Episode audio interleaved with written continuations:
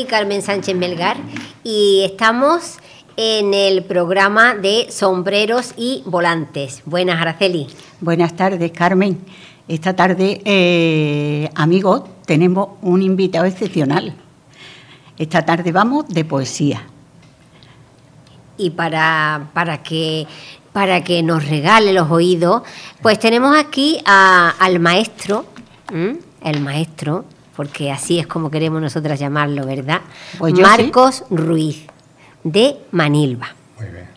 Entonces tenemos hoy aquí a Marcos Ruiz porque sabemos que a él le gusta mucho la poesía, le gusta la copla, le gustan las artes en general, ¿verdad, ¿verdad Araceli? Hombre, nos lo ha demostrado ahora mismo que le gusta porque mm, trae unos folios hechos por él que son una maravilla, que son dignos de verlos. Lástima que no los podemos ver por la radio, pero son dignos de verlos. Artesanales, ¿verdad? Hechos así con tanto cariño, manuscritos, con esa letra. Eso es una joya. Pues muchísimas gracias por la, por la presentación y sobre todo por el afecto porque yo ni soy profesional, soy profesional de mi trabajo, o era, porque estoy jubilado, pero mm, me encanta la poesía y, escribir y, el reciclaje y todo lo relacionado con las manualidades, de manera que soy un poquito polifacético, aunque no entiendo mucho de nada, pero sí entiendo mucho de casi de muchas cosas, ¿no? Yo creo que eres un hombre sensible y, y con eso eh, conlleva todo lo demás, ¿no, Araceli? Yo a este señor vine una vez, bueno, he subido muchas veces cuando el día del libro y el día de Andalucía, porque del ayuntamiento tenían la gentileza de llamarme y siempre tenía una poesía o tenía algo. Y a mí me sorprendió él recitando el pillayo. Porque ya hacía muchísimos años que se lo escuché a mi profesor de latín, que era un sacerdote, desde entonces no lo había oído. Y a mí aquella poesía, lo sabe él, que siempre se lo he comentado, que a mí aquello me impactó. La forma de decirla, el sentimiento que le puso, precioso. Bueno, pues hoy, como, como, los recitales que se hacen eh, en cualquier sitio, en cualquier evento, hoy vamos a tener un recital en, en la radio, ¿no? En la radio, en este espacio que nos ofrece la voz del resident en, Manilva y hoy pues vamos a disfrutar escuchando la voz del maestro Marcos Ruiz con estas preciosas poesías que, nos trae. ¿Qué nos traes preparado, Marcos? Eh, gracias otra vez, porque sobre todo por, por, la subida que le da uno de ánimo, ¿no? aunque no me las merezco, pero muchísimas gracias.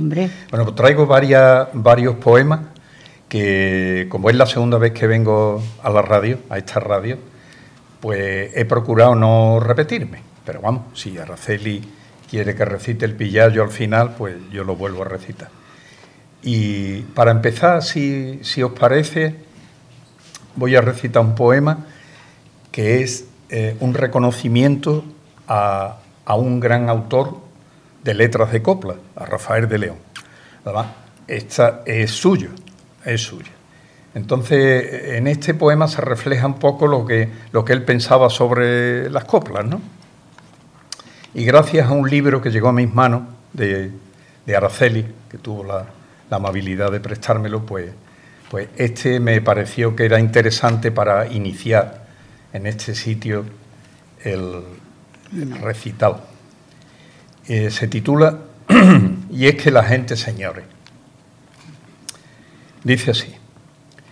Y es que la gente, señores, no repara ni echa cuenta de los milagros chiquitos que están pasando a su vera.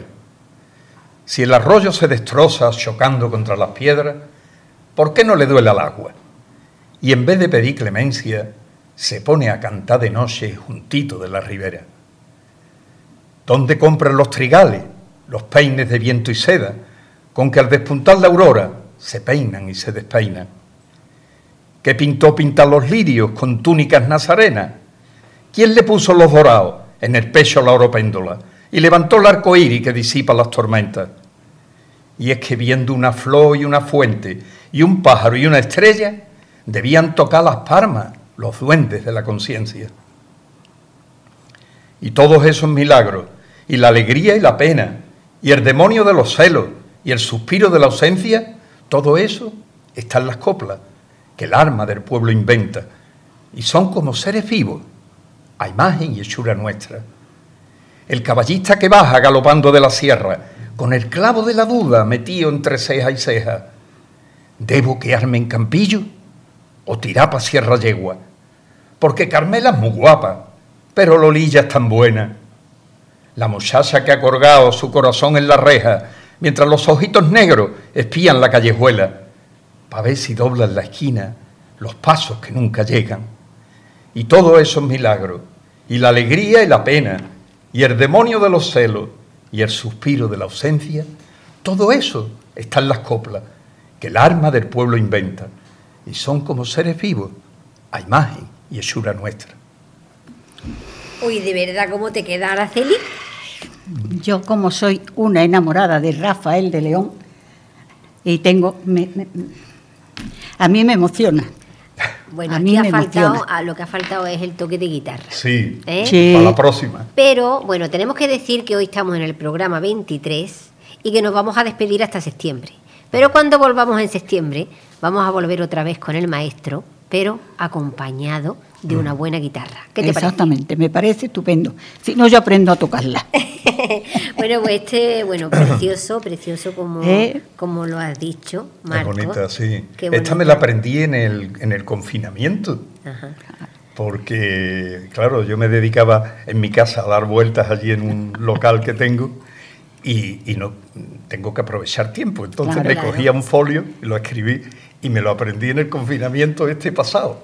Pero qué bonito y que y, gente de nuestra generación sí conoce a Rafael de León, pero qué pena que la juventud no lo eh, conozca. No, no estudie. Pues fíjate, yo era bien chica. ¿eh? Yo era bien chica. Que era un poeta. Un poeta yo, era, yo tenía 14 o 15 años, no tenía más. Cuando yo empecé, que vamos, que me gustaba la literatura y me gustaba la poesía. Y me acuerdo que yo iba paseando por la calle Generalísimo en Tetuán y nos aprendimos las profecías que también que una, es antiquísima. Pero es como, como suena y... Sí, sí, sí, además el, sentido que tiene la poesía. y, luego pues cómo se puede uno lucir, ¿no? Mm. Eh, diciéndola. ¿Esta como, ¿Qué título tiene esta, este poema? Esta se bueno, el título realmente mm, yo no, no lo he visto, pero Normalmente los poemas que no llevan título, el primer verso es el, título. Entonces yo lo he titulado Y es que la gente señore. Y es que la gente señore. Eh, y así comienza y, sí, sí, sí. y creo que... Pues qué bonito, ¿no, Araceli? Sí. Ahora os voy a decir una cosita, ya que os ha gustado eh, el formato de, de los poemas, pues antes de irme os regalaré uno de ellos. eso es un lujo. Muchas gracias. muchas gracias. Pero eso, eso es un lujo, ¿no? Porque eso ahí de manera artesanal escrito. A mí me va a marcar porque el sábado, si Dios quiere, cumplo 82 años. Anda, el sábado. O sea que va a ser el regalo más hermoso y más pues bonito voy a dedicar. que voy a tener. Qué bien llevado, Araceli. Si te vieran por la televisión, no se lo iban a creer. Pero si parece que tiene 62. Sí, ¿Qué 82? Son 28. Qué barbaridad, qué barbaridad. Pues eh, bueno, eh, cuando tenemos imágenes, eh, los oyentes que nos estén escuchando ahora conocen a Araceli y para nada, para nada, para nada, parece que tenga 82 años. Muchas gracias. Ni físicamente ni intelectualmente. Eso es, Carmen, que lo, importante no es solo el físico, sino es mm, la procesión que va por dentro. Que es una persona que por fuera está bien, pero que por dentro está mejor pero que ella por dentro es joven, joven, joven, además una mujer culta, una mujer preparada, una mujer sensible a las artes y, eso pues una alegría. Comprometida con, su pueblo y lo que le rodea. y comprometida con muchas causas. Es que la vida hay Yo creo que por eso está así. Puede ser. Están, mirando por ella. La vida hay que vivirla. Desde arriba están mirando por ella. Pienso que sí. Pienso que sí. Porque además, mm, hoy me ha pasado una cosa, mm, no la cuento porque voy a terminar llorando. Pero va a pasar una cosa que yo no esperaba en la vida que eso me pasara. Una persona que hace más de 10 años que yo no he vuelto a saber de ellos. Conocí a su padre en Marruecos, que éramos compañeros de colegio. Estuvimos en una comida de Marruecos juntos todos. Este compañero, su hija, tuvimos un grupo de personas familiares. Este hombre murió, yo ya no he vuelto a saber nada de las hijas y hoy me llama una hija que quiere saber cómo estoy. Fíjate. Entonces eso a mí, no sé, mm, me ha dejado sorprendida. Qué bonito, qué bonito, Araceli. Me ha, quedado, me, ha dejado mm, que todavía lo pienso y me da temblor, porque yo digo, Dios mío, es verdad que yo te pido todas las noches por todo. pero pues que esta persona se acuerde de mí. Los frutos del agradecimiento, para que veas de verdad, que no se echa nada al saco roto. Bueno, pues vamos a seguir con esos maravillosos poemas que nos tiene preparado eh, Marcos Ruiz. Bien, aquí tengo uno que me, impactó cuando yo era jovencito, que es de, un, un, poeta, yo creo que argentino, Jorge Cafrune. Ah, sí. Sí, y yo he sido siempre un amante de, los animales, de la naturaleza, sobre todo de, las aves, de los pájaros. Lo mismo criaba un gorrión que se caía de un nido, que recogía un cernícalo, primille, que un palomo, que en mi casa en ese sentido era un, zoológico. y un día escuché a Jorge Cafrune cantar una, canción muy bonita con, con un niño, con Marito un niño que la acompañaba, y eran dos voces totalmente diferentes. La voz de Cafrune, Cafrune era un señor con una voz grave, con una barba, y Marito tenía una voz de un angelito, y hacían un contraste precioso. Y se titula El niño y el canario. Y yo en ese poema me veía reflejado, porque parecía que era yo el que estaba viviendo esta historia. Y dice así, el niño y el canario. era el canario un primor, y era su dueño un pequeño que velaba con empeño los cuidados del cantor. Era un precioso ejemplar de color adamascado, era un preso resignado a la misión de cantar. Era sensible escuchar en su garganta sonora la nota grave que llora en un constante rodar. Daba a entender su final de que una angustia sufría, porque falto de alegría, era su flauta un penar. Un cierto día su dueño, el candoroso pequeño que se solía estasiar, al contemplar los colores de tan divinos fulgores y tan hermoso cantar, llevó hasta el cielo su queja, porque prendido en la reja de la pequeña prisión, en lenta y triste agonía, su fiel canario moría sin comprender la razón. Preso de un hondo quebranto, subió a sus ojos el llanto y con infante emoción sacó de la jaula al preso, posó de su boca un beso sobre el rosado plumón y en su mano temblorosa quedó dormida una rosa que tenía un corazón. La cajita de madera, la misma que contuviera lapicitos de color fue la morada postrera de aquel que en su vida fuera su más preciado valor. Y en el jardín de su casa, a distancia muy escasa de un legendario nogal, llora la pobre criatura al cavar la sepultura de su cantor sin igual. Perdonen que me haya atrevido con cantar esta estrofa, pero... Pero es que de verdad nos ponen los vellos de punta, ¿no? Me ha, salido. ¿Verdad? Nos ponen los vellos de punta, porque te, a mí que me gustan también mucho esos poemas dedicados a los animales. ¿eh? Me gusta, me gusta. Alberto Cortés tiene varios.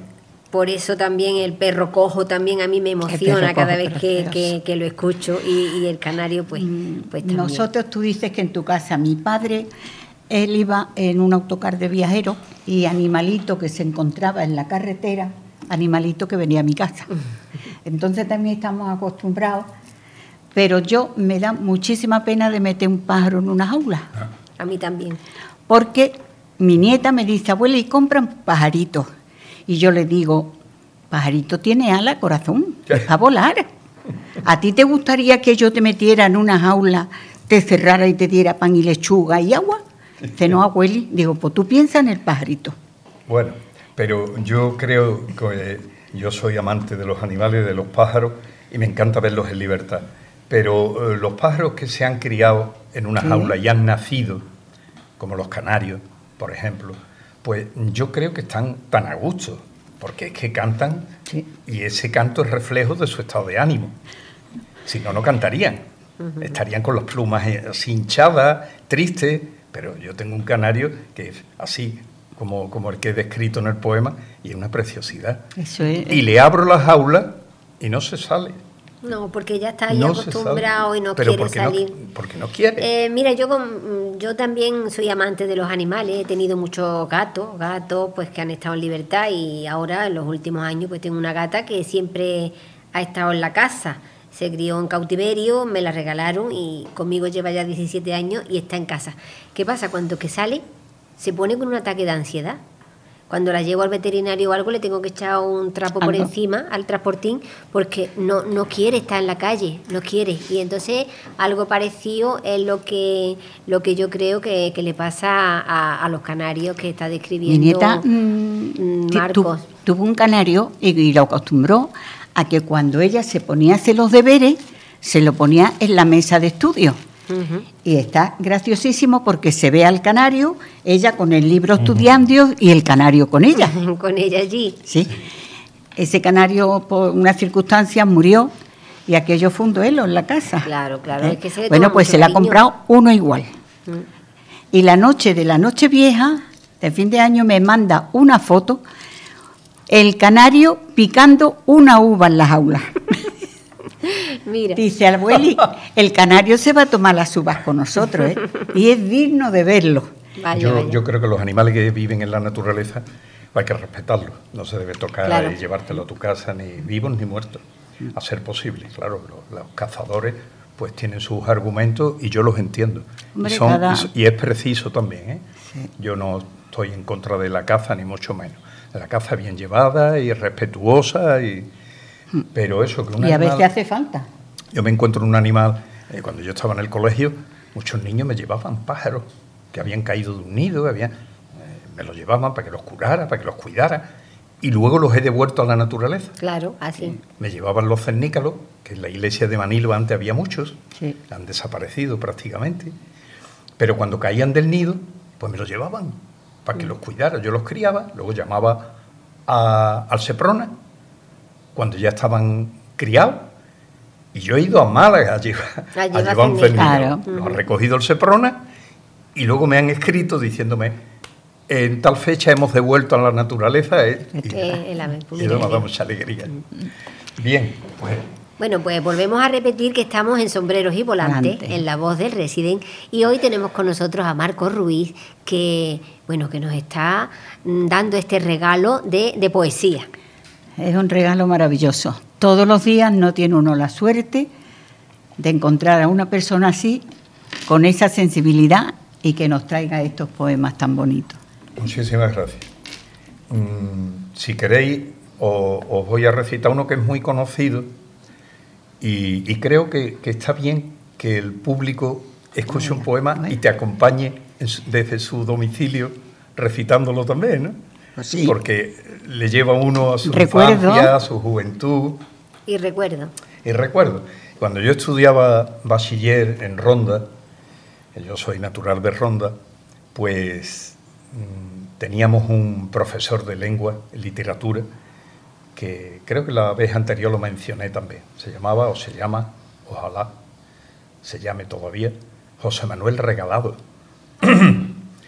y fue el que, el que nos hizo interesarnos por la poesía y por la literatura. Porque yo lo veía recitar y lo escuchaba en clase y se nos ponía los vellos de punta. Eh, la otra vez recité la elegía Ramón Sigé. De, sí, en el eh, programa número 9, que estuvo con nosotros también. Y hoy traigo uno de Antonio Machado, que es A un olmo viejo. Ah. Es muy, muy conocido y, creo que será del, gusto de, las personas que lo escuchen. A un olmo viejo, a un olmo seco, hendido por el rayo y en su mitad podrido, con las lluvias de abril y el sol de mayo, algunas hojas verdes le han salido. El olmo centenario en la colina que lame el duero, un musgo amarillento le mancha la corteza blanquecina al tronco carcomido y polvoriento. no será cual los álamos cantores que guardan el camino y la ribera, habitado de pardos ruiseñores. Ejército de hormigas en hilera va trepando por él, y en sus entrañas urden sus telas grises las arañas. Antes que te derribe, olmo del Duero, con su hacha el leñador, y el carpintero te convierta en melena de campana, lanza de carro o yugo de carreta, antes que rojo en el hogar mañana, ardas de alguna mísera caseta al borde de un camino, antes que te descuaje un torbellino y tronche el soplo de las sierras blancas, antes que el río hasta la mar te empuje por valles y barrancas. Olmo, quiero anotar en mi cartera la gracia de tu rama verdecida. Mi corazón espera también hacia la luz y hacia la vida otro milagro de la primavera. Qué bonito, ¿verdad? Precioso. Cómo, describe ¿no? esa ramita verde que le salió al Y él se ve reflejado en ese olmo y quiere, y, quiere reverdecer. Es, que, son, no sé, yo claro, cada uno piensa de una forma, pero es que la poesía mm, te explica la vida de una forma que la estás viendo. Como el olmo le sale esa rama verde. Le sale esa rama verde. Exactamente a mí es que la poesía me encanta. Es que um, lo mismo que hablamos antes de los animales, pues el mismo sentimiento con, las plantas. Claro, claro. Es decir, son seres vivos. Claro. Son seres vivos. Que habitamos un planeta común. Sí. ¿Eh? Y nos creemos, el ser humano se cree el superior, señor, que es dueño y señor. Y no. Pero el, planeta, ya que el hombre se ha, evolucionado eh, más que el resto de, de los seres vivos, pues está obligado a respetarlo y cuidarlo y transmitirlo a los que vienen detrás. Aunque me imagino que esa ha sido una labor que ha hecho que ha hecho Marco Ruiz, ¿verdad, Araceli? Porque tenemos que decir que ha sido durante muchos años maestro aquí en Manilva. ¿eh? Él ha dicho que es natural de Ronda, pero ¿cuántos años pasaste aquí, Marcos? 44. 44 años dando clase, que han pasado pues muchas, muchos niños por, por su, por su escuela. ¿Qué fondo habrá dejado en esos niños? ¿Verdad? Pues mira, te puedo decir una anécdota hoy. Le he dicho a una compañera de trabajo que se llama Patricia Castillo, ah. y le he dicho, Patricia, hoy viene a Sombreros y Volantes Marcos Ruiz, que va a recitar poemas. ¡Ay, no me diga! Mira, lo ha dicho con una cara de alegría y de buen recuerdo, ¿eh? que es muy bonito ese gesto. Sí. sí. Y Patricia ya es de las últimas aunque es madre también y es... Pero madre, una buena persona, una buena educadora, una estupenda compañera. Ha tenido también la suerte de tener una buena familia, muy buena familia. Entonces, cuando uno tiene buena, buenos genes, buenas raíces, pues lo normal es que Claro, y, tiene dos niños pues que son una preciosidad y que los está criando pues vamos, de una manera estupenda, eh, educada y que me encanta la, familia tan bonita que tiene y la que ella, y la que ella está creando, porque ella ha creado también una familia muy bonita con, con, su marido, pues le ha dado mucha alegría ¿eh? que, que venga a recitar poemas. Pues me alegro mucho. Yo también se lo dedico a, mi, a mis alumnos que me, que me estén escuchando y, a sus familiares. Yo estoy en Manilva precisamente por eso, por la gente de Manilva. Como nos trataron, como nos, nos tratan, muy querido, con ese respeto y ese cariño, y, digo, yo no me voy en ningún sitio. Podía haber estado en Málaga o en Sevilla o en Madrid, pero... aquí me he jubilado y, y aquí, aquí están mis hijos y, y aquí sigue. Y aquí seguiremos el tiempo que Dios y nosotras tampoco somos de aquí, pero estamos muy a gusto aquí, ¿verdad? Yo llevo ya 50 años. Eso es. Tengo mis hijos en Madrid. Y yo llevo ya más de 20 y también estoy muy a gusto aquí.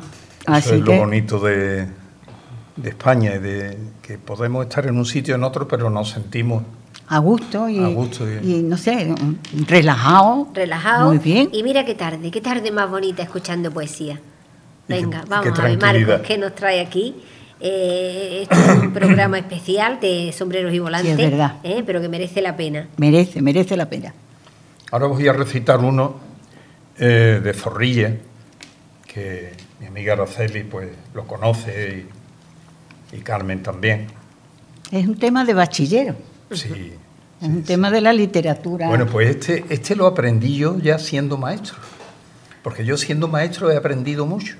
aunque era el que tenía que enseñar, Hombre, yo claro. aprendiendo mucho como los médicos. Todos, todos aprendemos. Pienso que no todos, los maestros se van a saber todas las poesías que traiga un libro de literatura. Que va, todos vamos aprendiendo. Los médicos, igual, uno termina su carrera. pero la título en la pared, médico de no sé qué, pero aprende con, los, con los pacientes. Yo es que como me ha gustado, pues, cuando había una poesía, pues no íbamos a pasear porque allí la costumbre era pasear eh, todas las tardes por la calle Generalísimo. Yo cogía mi papelito, mi amiga y yo, íbamos las dos tiqui tiqui recitando poesía hasta que no la sabíamos. mira qué bien. Esta se titula, es muy... Es muy bonita, muy es andaluza, y se titula Corriendo van por la Vega.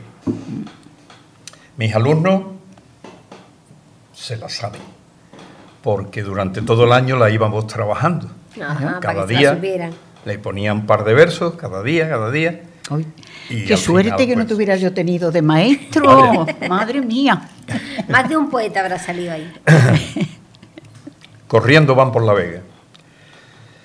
Corriendo van por la Vega a las puertas de Granada, hasta 40 gomeles y el capitán que los manda.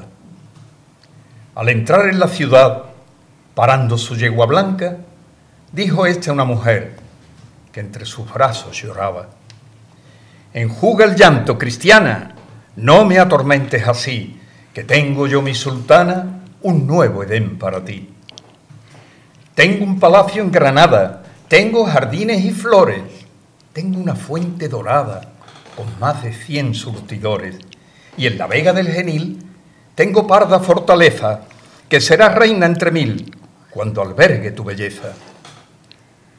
Y sobre toda una orilla extiendo mi señorío, ni en Córdoba ni en Sevilla hay un parque como el mío.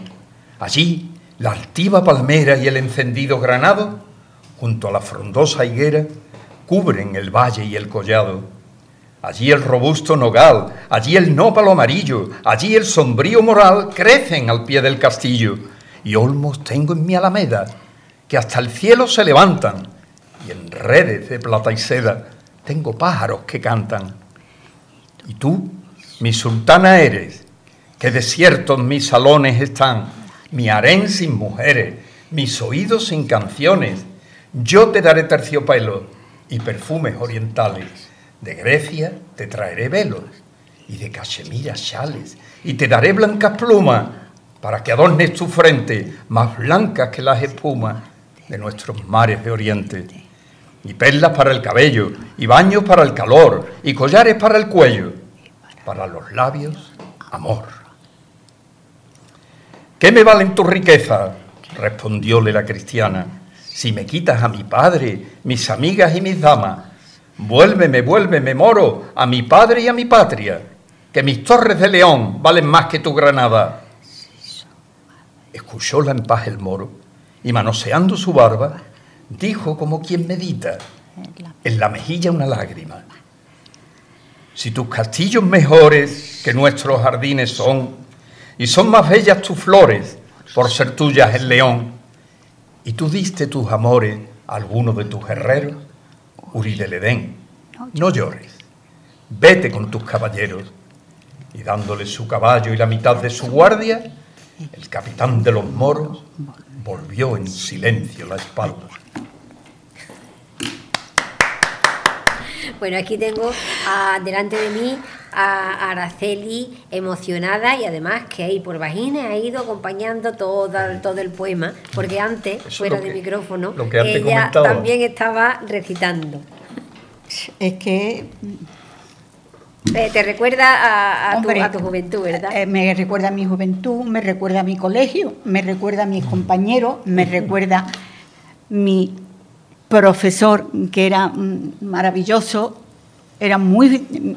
Bueno, hoy lo entiendo, para nosotros entonces era duro, pero como él nos enseñó, hoy mm, con cualquier alumno que tú hablas, de los pocos que ya vamos quedando, dicen para enseñar don Juan Terrero. Y así es. Pues mira, que tantísimos años después, hoy aquí nombramos a ese profesor que se llamó Juan Terrero, ¿no?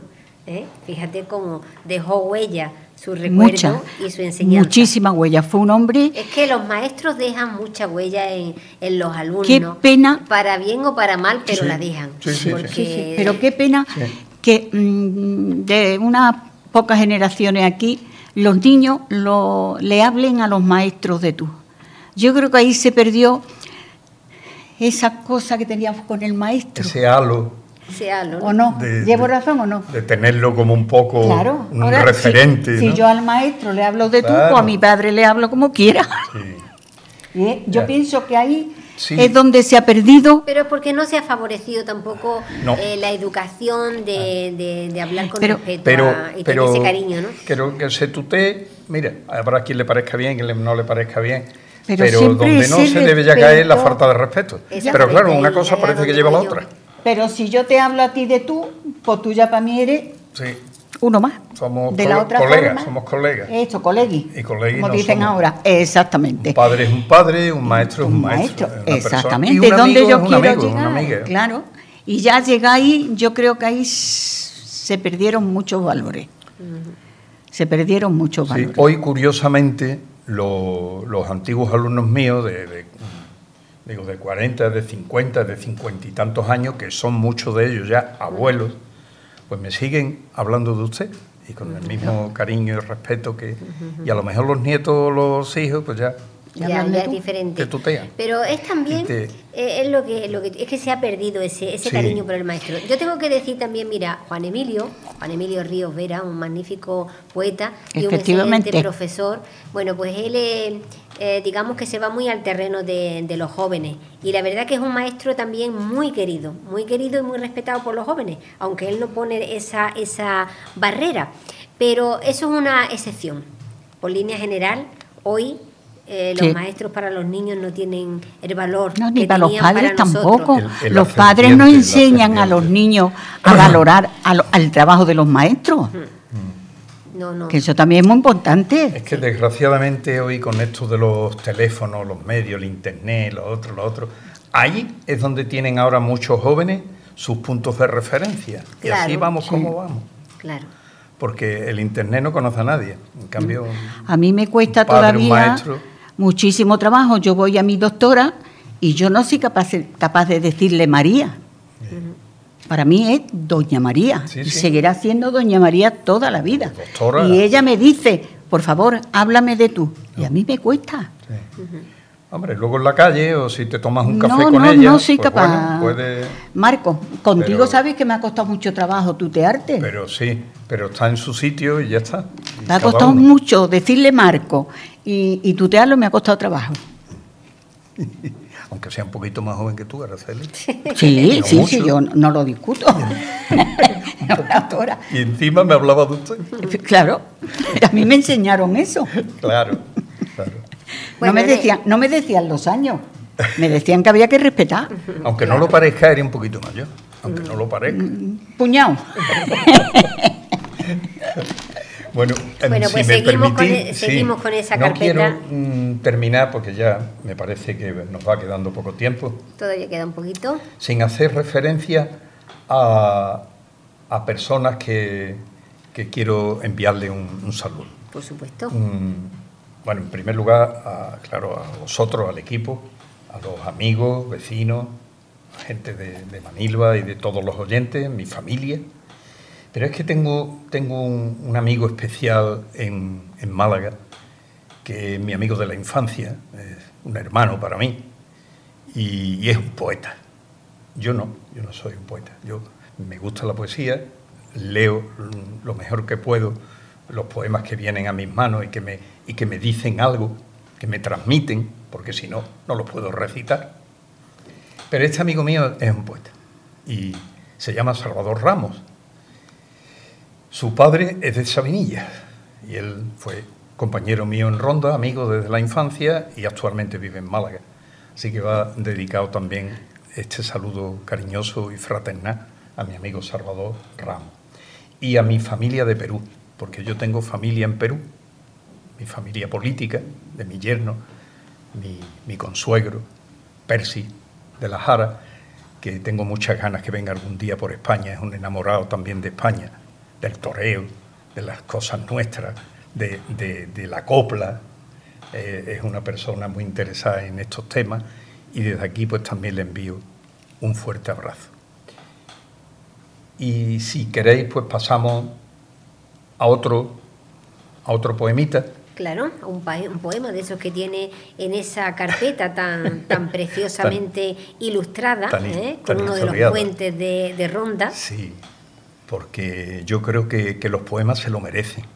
No es lo mismo tener un poema escrito ahí en un papelillo de una servilleta. yo también. Que hombre, que ponerle un traje. Claro que sí. No, no es uno persona que no va con, con Yo todo mi, todas mis poesías y todo, tengo mis carpetas y las tengo todas, me las he pasado por, por internet, o sea, por el ordenador y las tengo todas, me gusta tenerlo lo que deje por lo menos que esté ordenado. Es que es un respeto, un respeto a, estos, a estos autores maravillosos. Pues este, esta es de, Machado también y se titula El tren. El tren. El tren. Sí. Tiene una frase que va a conocer, eh, la mayoría del público la, la conocerá, y está incorporada en el poema. Dice así, yo, para todo viaje, siempre sobre la madera de mi vagón de tercera, voy ligero de equipaje. Si es de noche, porque no acostumbro a dormir yo, y de día por mirar los arbolitos pasar. Yo nunca duermo en el tren, y sin embargo voy bien. Ese placer de alejarse, Londres, Madrid, Ponferrada, tan lindos para marcharse. Lo molesto es la llegada. Luego el tren al caminar siempre nos hace soñar y casi casi olvidamos el jamergo que montamos Oh, el pollino que sabe bien el camino. ¿Dónde estamos? ¿Dónde todos nos bajamos? Frente a mí va una monjita tan bonita. Tiene esa expresión serena que a la pena da una esperanza infinita. Y yo pienso, tú eres buena, porque diste tus amores a Jesús, porque no quieres ser madre de pecadores, mas tú eres maternal bendita entre las mujeres, madrecita virginal.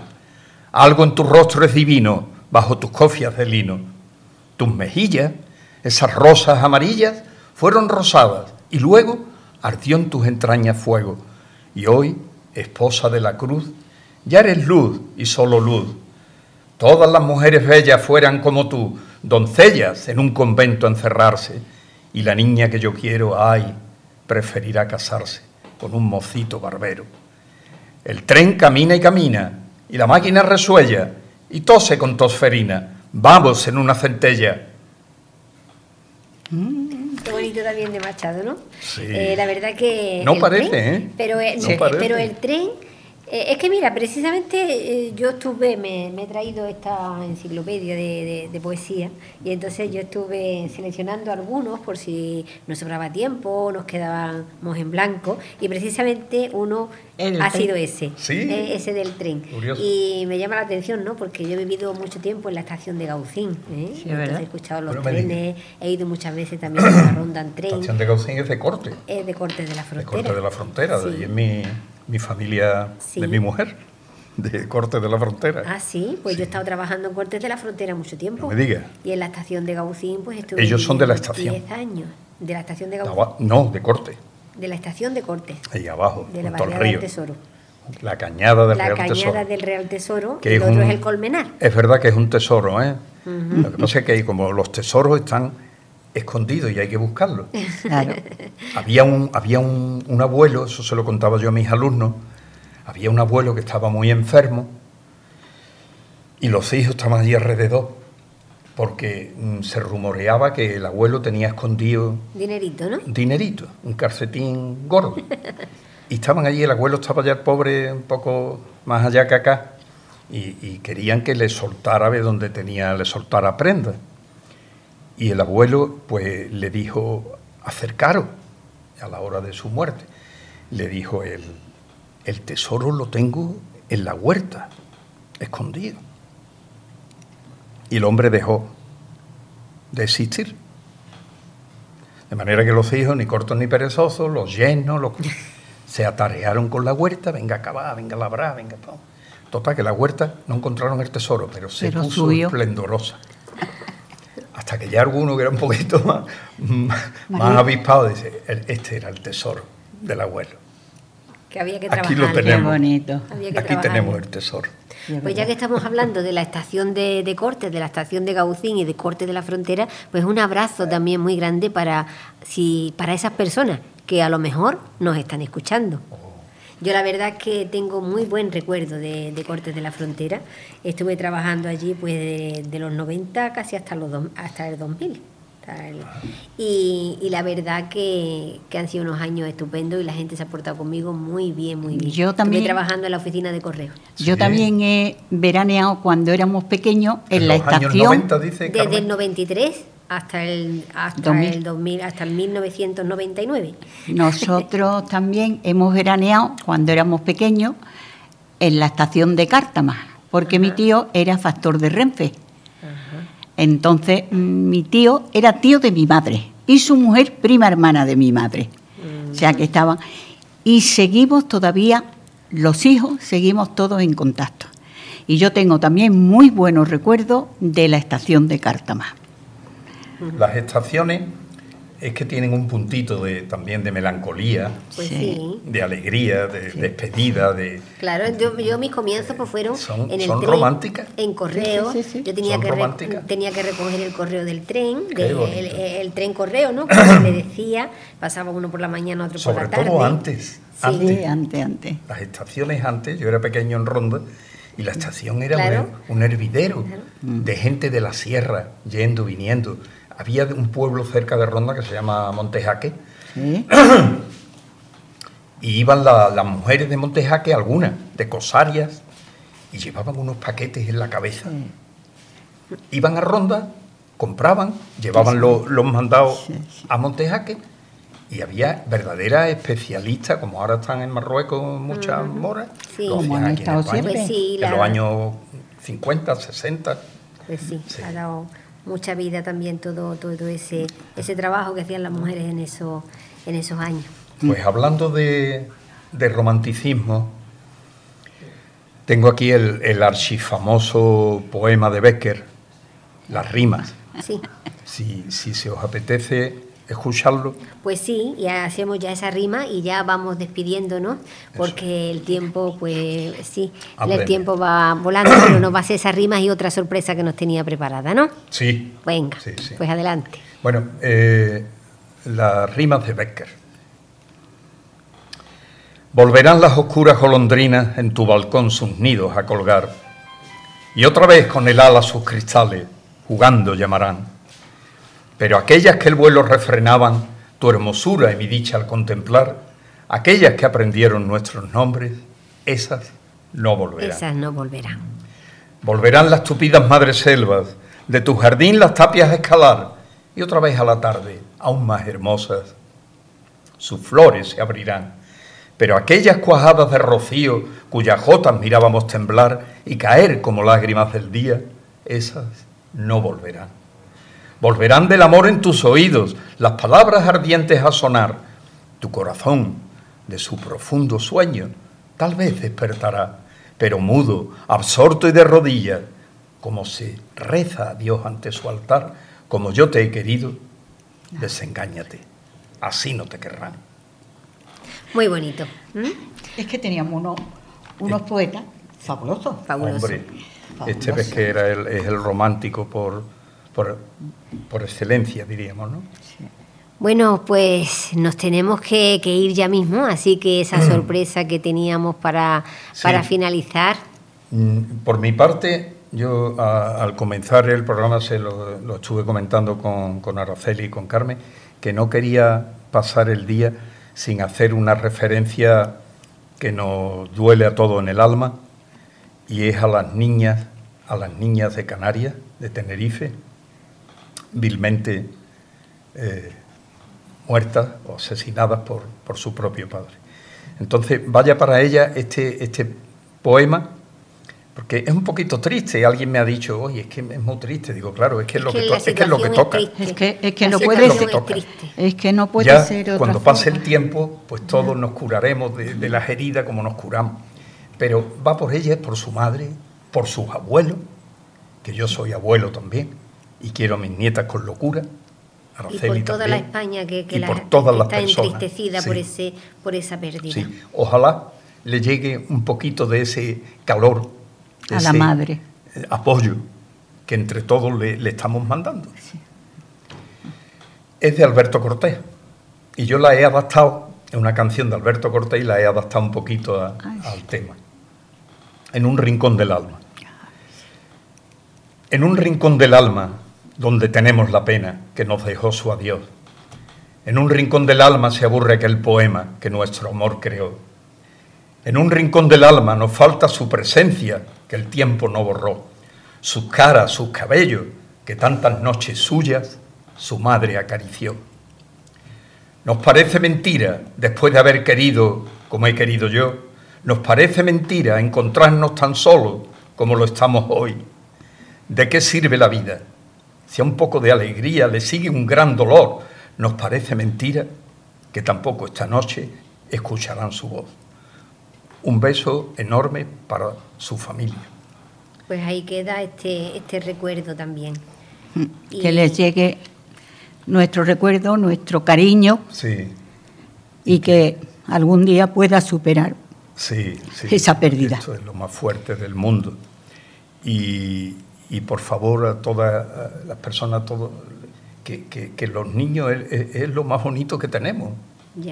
Los niños es lo más inocente. No sé, no sé cómo una persona es capaz de, hacerle daño a un niño. ¿Cómo se puede llegar a tanto? Pero bueno, con este, con este, bonito recuerdo que, que Marcos Ruiz ha tenido para, para esta familia, decimos adiós en sombreros y volantes hasta septiembre. Mm, esperemos que hayáis pasado una tarde espléndida y hasta septiembre, si Dios quiere.